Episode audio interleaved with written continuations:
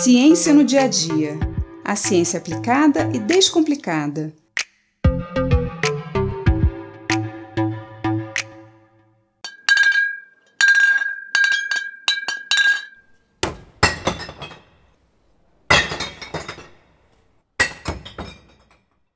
Copos, garrafas, óculos, janelas, lâmpadas, celulares, computadores. Para onde olharmos em volta, temos vidro. Mas do que é feito o vidro? E como ele foi descoberto? Existe uma história de que o vidro teria sido descoberto por acaso pelos fenícios nos anos 4000 antes da Era Comum.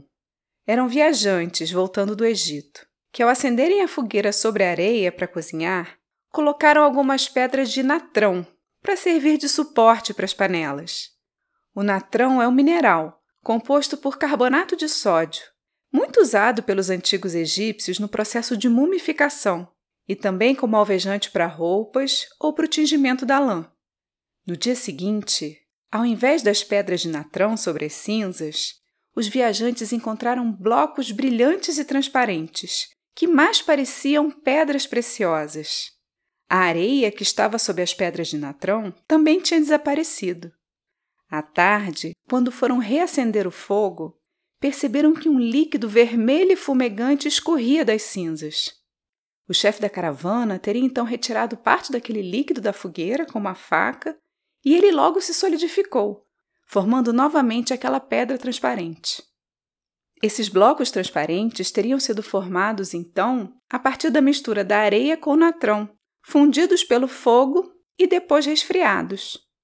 Não sabemos ao certo se essa história é uma lenda ou seria real, mas existem relatos de que nos anos 1400 antes da Era Comum, os egípcios já sopravam vidro para fazer pequenos objetos decorativos, muitas vezes confundidos com pedras preciosas. A areia é composta basicamente por sílica, ou dióxido de silício, e é o principal componente do vidro. Além da sílica, o vidro é composto por carbonato de sódio, ou barrilha, o material que forma o natrão dos fenícios, carbonato de cálcio, ou calcita, que forma o calcário, e um pouco de óxido de alumínio.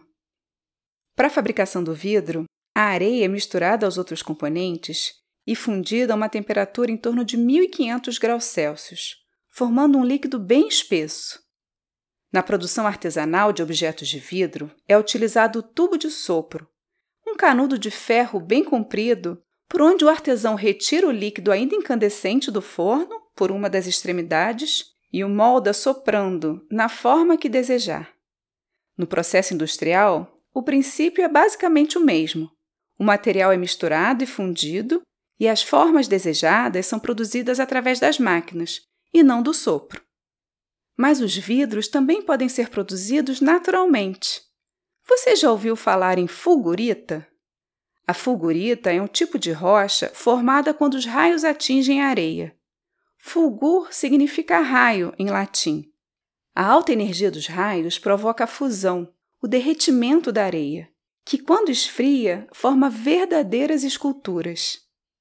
Por fora, as fulguritas têm uma textura áspera, formada pelos grãos de areia, mas por dentro a aparência de um cristal, podendo ter várias cores dependendo do tipo de mineral que é encontrado no solo. Os vidros, naturalmente, são translúcidos, pois refletem parte da luz que incide sobre eles. Quanto menos luz os vidros refletem, mais transparentes eles são. Mas uma grande invenção, no final dos anos 30, revolucionou a resolução das imagens obtidas nas câmeras, microscópios e telescópios. Foram os vidros antirreflexo, ou vidros invisíveis, produzidos a partir da invenção da cientista americana Catherine Blodgett. Nascida em 1898, no estado de Nova York, nos Estados Unidos, Catherine foi a primeira mulher a trabalhar no laboratório da empresa General Electric, a GE, ela foi contratada como pesquisadora aos 22 anos, em 1920, logo após receber seu título de mestre em Química pela Universidade de Chicago. Catherine também foi a primeira mulher a se doutorar em Física na Universidade de Cambridge, em 1926. Enquanto estudava como substâncias oleosas se comportavam sobre outras superfícies, como a água, o vidro ou o metal, Catherine descobriu que ao depositar camadas muito finas dessa substância sobre o vidro, ela conseguia reduzir o reflexo do vidro em praticamente 100%. Isso acontece porque a luz que é refletida por essas camadas anula o reflexo da luz pelo próprio vidro, resultando em um vidro totalmente transparente. O filme antirreflexo foi então patenteado em 1938. E no ano seguinte, em 1939, o invento de Catherine já tinha ganhado a indústria cinematográfica, estreando nas lentes das câmeras que filmaram E o Vento Levou, que foi muito elogiado pelos críticos pela nitidez das imagens.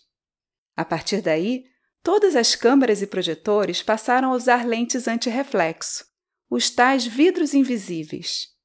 A redução do reflexo aumenta a eficiência das lentes, uma vez que menos luz é perdida por reflexo, e também aumenta o contraste da imagem, eliminando a luz difusa.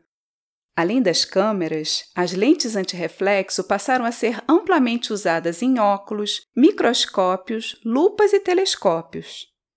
Atualmente, além dos instrumentos óticos, vidros antirreflexo são muito usados em janelas, carros, quadros e até monitores e celulares.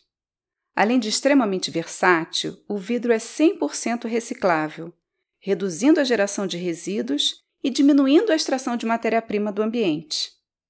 Nas usinas de reciclagem, os vidros são lavados, as tampas e rótulos são removidos, depois eles são separados por tipo e por cor e então quebrados. Os cacos de vidro são misturados com um pouco mais de areia e os outros minerais e aí são fundidos para formar novos objetos. Os vidros de medicamentos também são recicláveis, mas não podem ser descartados nos mesmos recipientes dos copos ou garrafas.